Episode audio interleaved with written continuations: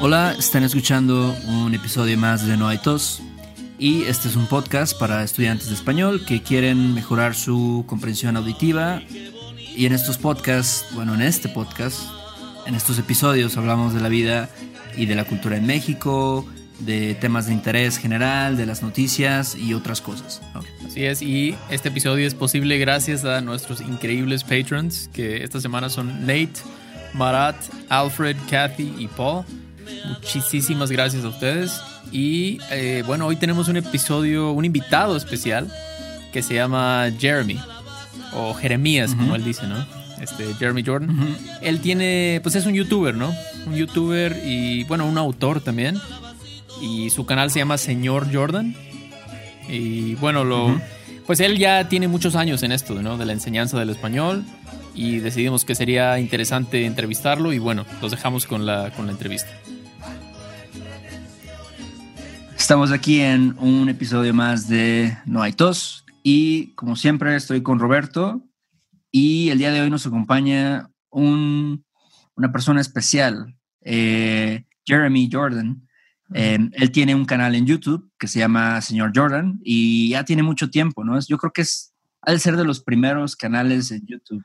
Sí, probablemente, sí, sí, sí. Porque sí, ya tiene mucho tiempo, eh, tiene muchas reproducciones, tiene muchos videos ahí relacionados al español, relacionados a la gramática, tiene ahí también unas canciones chidas él hizo, creo. Y bueno, Jeremy, gracias por estar con nosotros. ¿Cómo estás? Pues bien, gracias por invitarme. sí, sí, sí, de este nada, de nada. Este, ¿Nos podrías dar una pequeña introducción de quién eres? ¿Qué haces?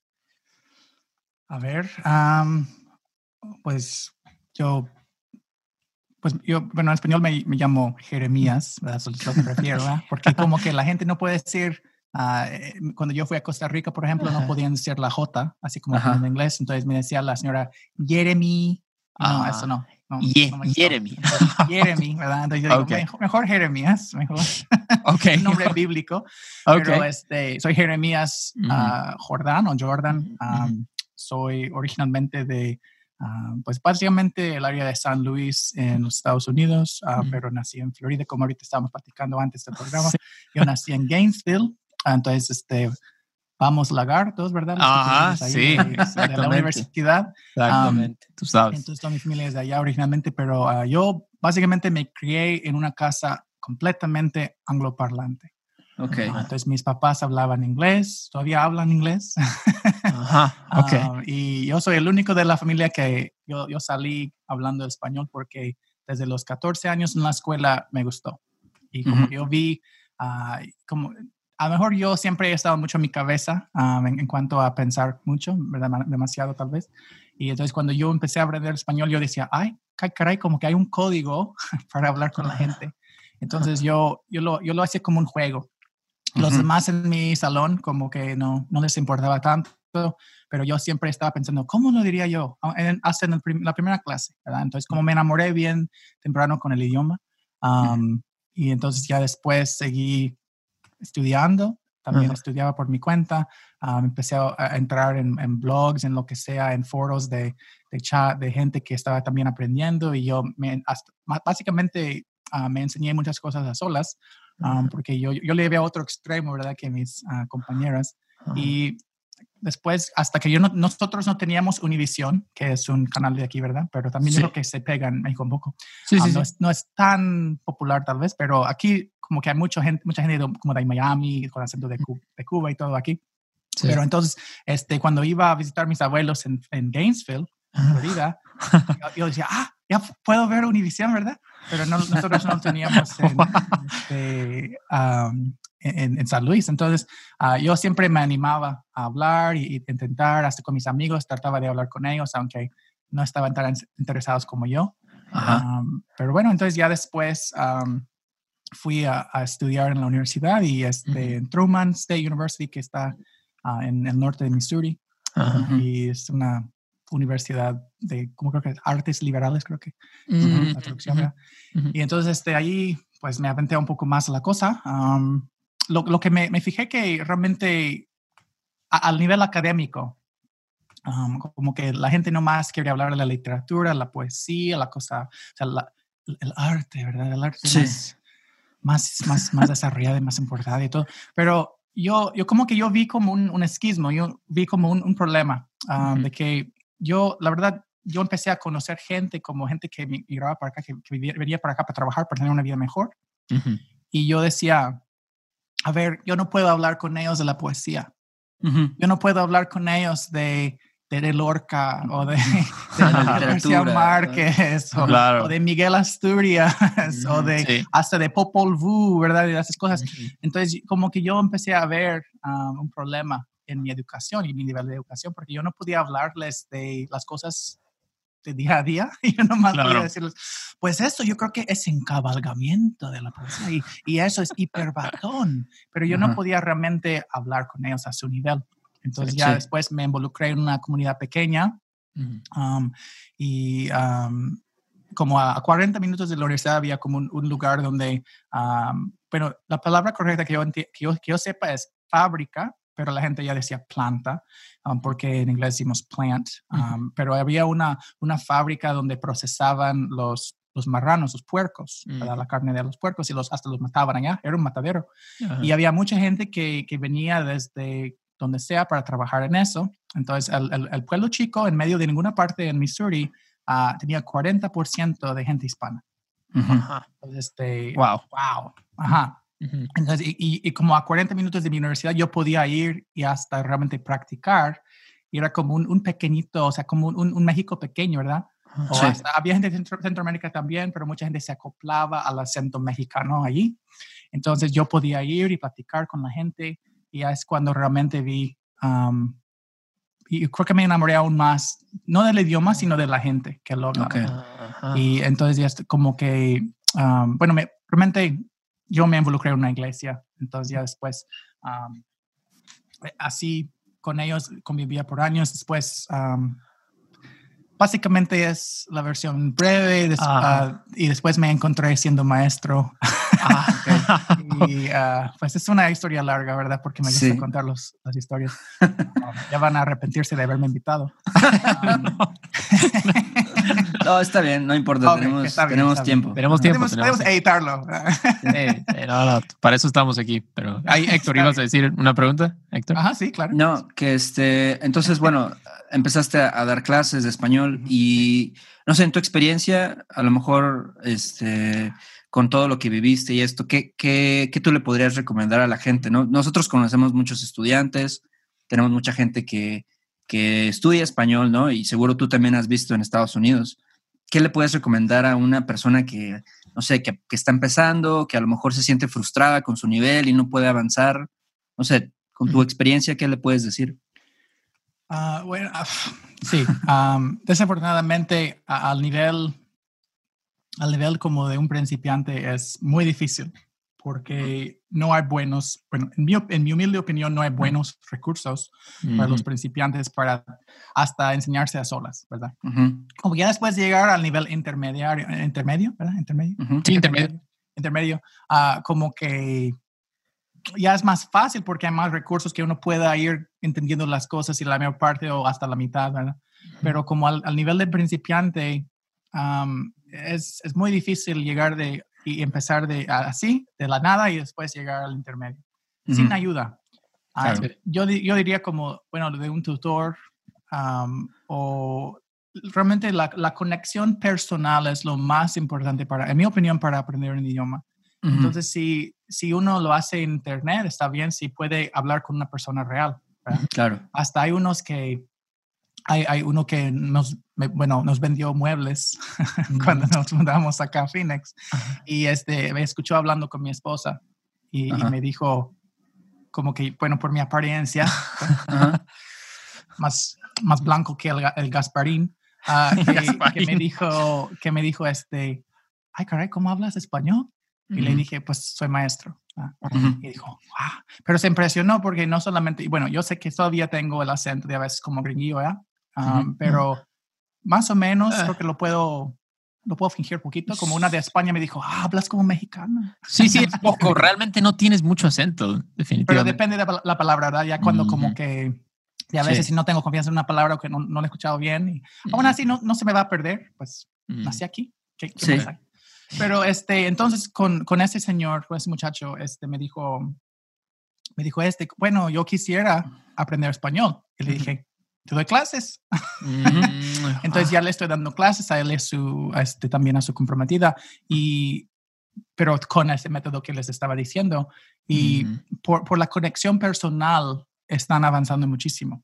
Claro. Mm. pero si, si en, en la una clase en un salón, ellos dos habían tomado la clase, ¿verdad? Español, a lo mejor durante unos años, se acuerdan de unas palabrillas, ajá. pero no pueden realmente hablar. Y hasta Sí. yo le dije, mira, en, el- en la primera clase, en la primera clase que tenemos de 40 minutos, vas a estar hablando en Claro. oraciones completas. Ujú. Y no, me, Wow. no me creyó. No me creyó. No, porque- claro. O sea, nah, no, no- no puede ser, porque nunca había pasado. Y, pero por el método que es, es muy específico en lo que hacemos, él después, hasta él dijo, wow, yo estoy entendiendo, yo estoy, no, no puede hablar por horas, pero puede hablar unas, unas oraciones acerca de un cuento. Y entonces yo Ujú. diría que para un principiante lo más importante es encontrar um, alguien personal, puede ser de otro país, puede ser hasta alguien del, del mismo país de uno, pero que, que es bilingüe, Ujú, y que- ujú. que agarre clases así, tal vez privadas, um, porque obviamente a lo mejor están hablando de gente que no, no va a la escuela, en en ese sentido de que no van a, que no A van una a tener clase, ¿no? acceso a una Sí, clase. así. sí, sí, sí, exactamente. Gente que no tiene ese acceso. Ajá, entonces sí, pero aún así yo, yo, yo digo que, que encuentren a una, un- bueno, sí, tal vez haya familias en su comunidad, como aquí en los Estados, por donde sea, hay hispanos. Sí, Ah, ¿verdad? En otras partes del mundo yo no, yo no puedo hablar con certeza, pero este, si, si alguien como, por ejemplo, hasta yo vivía en medio, en medio de ninguna parte en Missouri y había gente hispana. Entonces yo como que me hice amigos con, ya sabía el idioma yo, pero para mí lo más importante del idioma es, es hacer conexiones con los demás. Claro. Y, y au- aunque uno sepa la palabra hola, o aunque uno, uno sepa la, la expresión buenos días o, o cómo estás, es un punto de partida para una, una relación, una conexión, ¿verdad? Sí. Y eso sería mi sugerencia, pero aún así, um, también hay, hay recursos, pero otra vez yo creo que uno tendría que tener como tutor o, o alguien sí. que le esté guiando. Desde el principio, eso es básicamente. Sí, desde el principio. buscar Ajá. a alguien. Si ya está, en, ya está en el nivel intermedio, pues ya, Ajá. Hay ya, más. ya puede avanzar. sí, hay, muchísimo más. Ya en YouTube hay bien otros recursos y Claro, este, claro. canciones, música, pueden leer libros, ya, ya, ya tienen más ah, ventajas en ese, en ese Sí, yo creo que es interesante porque si tú desde el principio ya conectas con otra persona, hasta te motiva más a, a hablar, ¿no? A aprender, Claro. porque es algo real, ya estás en un ambiente real con otra persona. Entonces, sí, puedes hacerlo más personal, ¿no? Como preguntarle de, de su vida, de lo que le gusta, ¿no? ¿Qué cosas tienen en común? sí. Eso sí, siempre sí. es como, no sé, lo hace un poco más motivante. Ah, sí. estás sí. conectando, ¿no? Como, como dice Te motiva, te motiva a estudiar más, porque si nunca hablas con nadie, que hay gente que no, que aprende español muchísimos años y nunca se atreven a, a usarlo, ¿no? Con otra persona. Sí. Y es difícil, yo no entiendo cómo puedes seguir motivado sin usarlo, ¿no? Con, en un ambiente real. Pero sí. Pues sí. Cada quien. este, Sí, sí, claro, claro, cada quien. Para mí sería muy difícil, pero. ah, y nos puedes hablar un poco del. O sea, ¿cómo empezaste a hacer videos en YouTube? ¿Cómo se te ocurrió esa idea o qué? Bueno, como me interrumpieron, les iba a decir. Este es parte del proceso. Entonces, yo como, como yo, yo, yo me mudé a una- un lugar chiquito y estaba involucrado en una iglesia donde había mucha gente hispana. Ujú. Y de allí ya me dieron un trabajo en una escuela cerquita, como a media hora. Ah, la- la- la- o sea, el tamaño de la escuela, o sea, había un pasillo, más o menos. Wow. un pasillo ok. nomás, del kinder hasta el 12. Y Ok. este, entonces era una escuela muy chica, am, estaban desesperados, que este, hasta el, el director me había llamado y me dijo, como en julio, me dijo, hey, dos personas me pasaron tu nombre, ah, estamos, necesitamos un maestro de español para el año, al año que entra, o sea, Ajá. en do- unas dos, tres semanas básicamente. Ok. Y le dije, le dije, pues no soy maestro, yo no tengo título, yo, yo, no, yo no estudié para eso. ujú. Y, pero estoy interesado porque no quiero trabajar en Florida, en Ujú. lo de landscaping. ¿no? Y que me dijo, pues voy a checar, voy a, voy a, voy a ver. Y después, a un, como a un día o después del fin de semana, me llamó y me volvió a llamar y me dijo, pues no, estamos desesperados, básicamente, estamos desesperados y te queremos ofrecer trabajo. Les dije, Ya. ok, está bien. Entonces yo así, sin, nunca quise ser maestro. Yo, eh, o sea, yo siempre soy honesto con eso, um, hasta con los maestros. Yo no, no, no- mi, meta en la vida no es presumir Claro. algo que no lo es, ¿verdad? Y entonces este, yo, yo, yo nunca quise ser maestro, y, pero con esa, con esa idea, con esa cosmovisión o esa lente, yo entré y dije, ok, Ujú. lo voy a hacer lo que, así como me enseñaron. Y, am, y entonces, este, como que am, yo eh, usé los libros y toda la cosa, Ajá. pero como yo vi en mis propias experiencias, porque yo decía, ah, pues si yo enseño como me enseñaron, algunos van a salir como yo salí. Ujú. Y los Sí. demás, no. ¿Quién sabe? no? ¿Quién sabe, verdad? Pues sí. Ujú.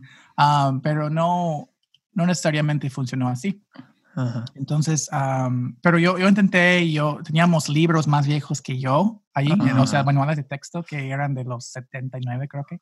Ok. Am, y entonces, este, yo, pero yo le eché ganas y ya después de como el primer año, yo me acuerdo que había muchas, sí, les, sí, sí voy contestando la pregunta, ¿eh? Ok. No, no, no, toma tu tiempo, toma tu O sea, tiempo. Es que a mi esposa no le gusta porque yo cuando yo cuento una historia, y yo empiezo aquí y después voy hasta acá, y después llego. Ya, ya. Jeremías, ¿por qué no nomás cuentas el cuento?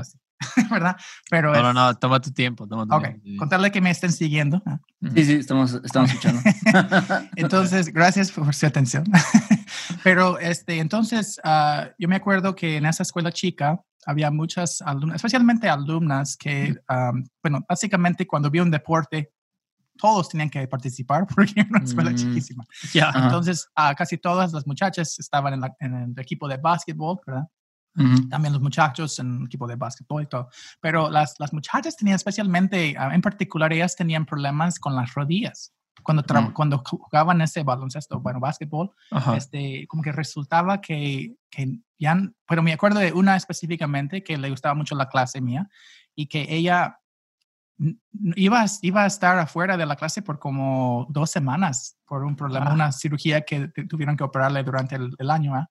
Por lo- algo de básquetbol que este, se le había roto, bueno, no sé mucho de la anatomía, ¿verdad? Se le había roto algo. Ok. Ujú. Ah, creo que en inglés decimos ACL, creo que. Ah, sí, sí, sí. Ah, No sí, sé, sí, sí, sí. sí, sí. ¿Cuál es la Ah, traducción? ¿Cuál es la Sep- traducción? Pss, madre, Siempre Se- lo digo. sepa su madre, sí, no sé. Ah, Sí, sí, sí, sí, sí. Ah, sí, sí, sí, pero siempre lo escucho. Bueno, pues, ligamento. entonces- una cosa así. Ajá, sí, algo así, ¿verdad? Pero lo bueno es que no, no me siento tan mal porque no. yo. Ligamento cruzado anterior, pero lo busqué, la verdad. Lo Ah, busqué en pues. Wikipedia. Ah, Estaba en el ápice de la lengua, o sea, ya. ok, ya, ya. Entonces, am, pero ella, o sea, se había, lo se había roto o se había como este, torcido, no, no sé qué. Entonces, Ujú. ella no iba a estar. Yo dije, ay, caray, si tan solo, porque me dijo, hey, ¿qué puedo hacer en la casa para practicar? Y estábamos Ujú. practicando puro, puro vocabulario, pura gramática. Y en un, en un pueblo chico de Missouri no teníamos acceso básicamente a nada. Entonces yo dije, hmm, porque YouTube era, sí existía en, en- aquel entonces, nada más que, ah, más, más que nada eran videos de gente que, o sea, de papás, que los, los niños habían aventado una pelota, las suyas, digamos, Ajá, a sus hijos. Ajá, Sí, sus sí, hijitos, sí, Sus hijos futuros. Am, y entonces, este, e- es- en eso consistía YouTube en aquel entonces. Mm, Pero ujú. yo, yo me acuerdo que yo tuve en aquel momento la visión de que, ok, como que yo debería tener un, un lugar donde puedo ponerme en la pantalla y a moverme, si necesito moverme y usar la, la pantalla básicamente como mi pizarrón. ¿no? Ujú, Y es cuando me- se me dio la idea, ujú. am, o sea, se me ocurrió. Y después, ah, ese verano, después, después de ese año, mi segundo año de dar clases ahí, dije, ok, pues voy a, voy a Walmart, pues esto es- era el centro comercial que teníamos en Missouri en aquel entonces, o sea, era un lugar Sí. chico, ¿eh? Ok. muy, muy, muy rural. Y fui al Walmart, compré la tela verde Sí. Y después ah, compré unas, unas de esas este, luces bien brillosas para el garaje. Um, y mi hermano me regaló una cámara más o menos chafa. Chafa, Um, ok. Y Pues sí, es, era chafa. Okay. la quería él. Bueno, pero ah, funcionó, funcionó. Pues sí, ¿verdad? pero de la calidad se puede notar que era ah, chafa. Bueno, pero tu video, tu primer video tiene 11 años. Es, pues es, mucho tiempo, ¿no? Sí. ¿verdad? Algo Sí tiene tantos años. Sí, el de Basic Conversation tiene que tienes 1.5 millones. ajá, ajá. Sí. Tiene, tiene 11 años ese video qué cosas, ¿verdad? Sí, sí. Pero bueno, pero bueno. Y me lo imagino. Pero bueno, entonces, este, ya después, uh, mi otro hermano me dio un, un, este, ¿cómo que Software. O sea, me dio el programa. Programa, ya. Ajá, el programa de Adobe Premiere Elements 1, versión 1. Y ya están, creo que en 8, 9, 10, ¿verdad? Pero me dio la primera versión. Y este, con un, creo que tenía un laptop y entonces ya ah. lo, lo intenté. Y entonces, este, pero se puede ver que en los primeros ah, yo me estaba enseñando hasta hacer la edición y toda la cosa, hasta yo no sabía de, de lo de Chroma Key. O sea, lo de, o sea, yo, es lo que yo, yo imaginaba. Yo, yo sabía que necesitaba hacerlo, pero en el programa lo podía hacer, pero yo no sabía que cada vez que copiaba una cosa o algo que se agregaba otro filtro.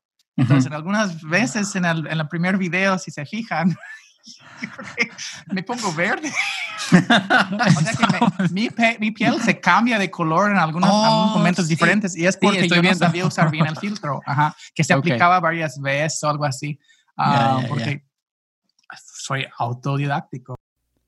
Este episodio de No hay tos es patrocinado por Rosetta Stone. Si además del español deseas aprender otro idioma y no sabes cómo empezar, Rosetta Stone es la mejor opción para ti. Es una forma inmersiva y progresiva de aprendizaje que usa imágenes, historias, diálogos y más para ayudarte a comunicarte con fluidez en el idioma que quieres aprender. Además, tiene la mejor tecnología de reconocimiento de voz para obtener retroalimentación de tu pronunciación. Está disponible desde tu computadora, tu tablet y tu teléfono y puedes hacer las lecciones en línea o descargarlas para completarlas sin conexión a Internet cuando quieras. Con la membresía de por vida puedes pagar ahora y nunca tendrás que volver a pagar una cuota de renovación. Nosotros sabemos que aprender un idioma nuevo puede ser abrumador, así que deja que Rosetta Stone te guíe en el proceso. Por un tiempo limitado, puedes tener acceso de por vida a los 25 cursos de idiomas que ofrece Rosetta Stone con un 50% de descuento. Canjea hoy mismo tu 50% de descuento en roserastone.com diagonal tos. roserastone.com diagonal tos. Hey guys, it is Ryan. I'm not sure if you know this about me, but I'm a bit of a fun fanatic when I can. I like to work, but I like fun too. It's a thing. And now the truth is out there. I can tell you about my favorite place to have fun. Chumba Casino. They have hundreds of social casino style games to choose from with new games released each week. You can play for free anytime, anywhere and each day brings a new chance to collect daily bonuses. So join me in the fun. Sign up now at ChumbaCasino.com. No purchase necessary. BGW. Void were prohibited by law. See terms and conditions. 18 plus. ¿Quieres regalar más que flores este Día de las Madres? The Home Depot te da una idea. Pasa más tiempo con mamá plantando flores coloridas, con macetas y tierra de primera calidad para realzar su jardín. Así sentirá que es su día todos los días. Llévate tierra para macetas Bigoro por solo $8.97 y crece plantas fuertes y saludables dentro y fuera de casa. Recoge en tienda y sigue cultivando más momentos con mamá en The Home Depot. Haces más, logras más. Más detalles en homedepot.com diagonal delivery.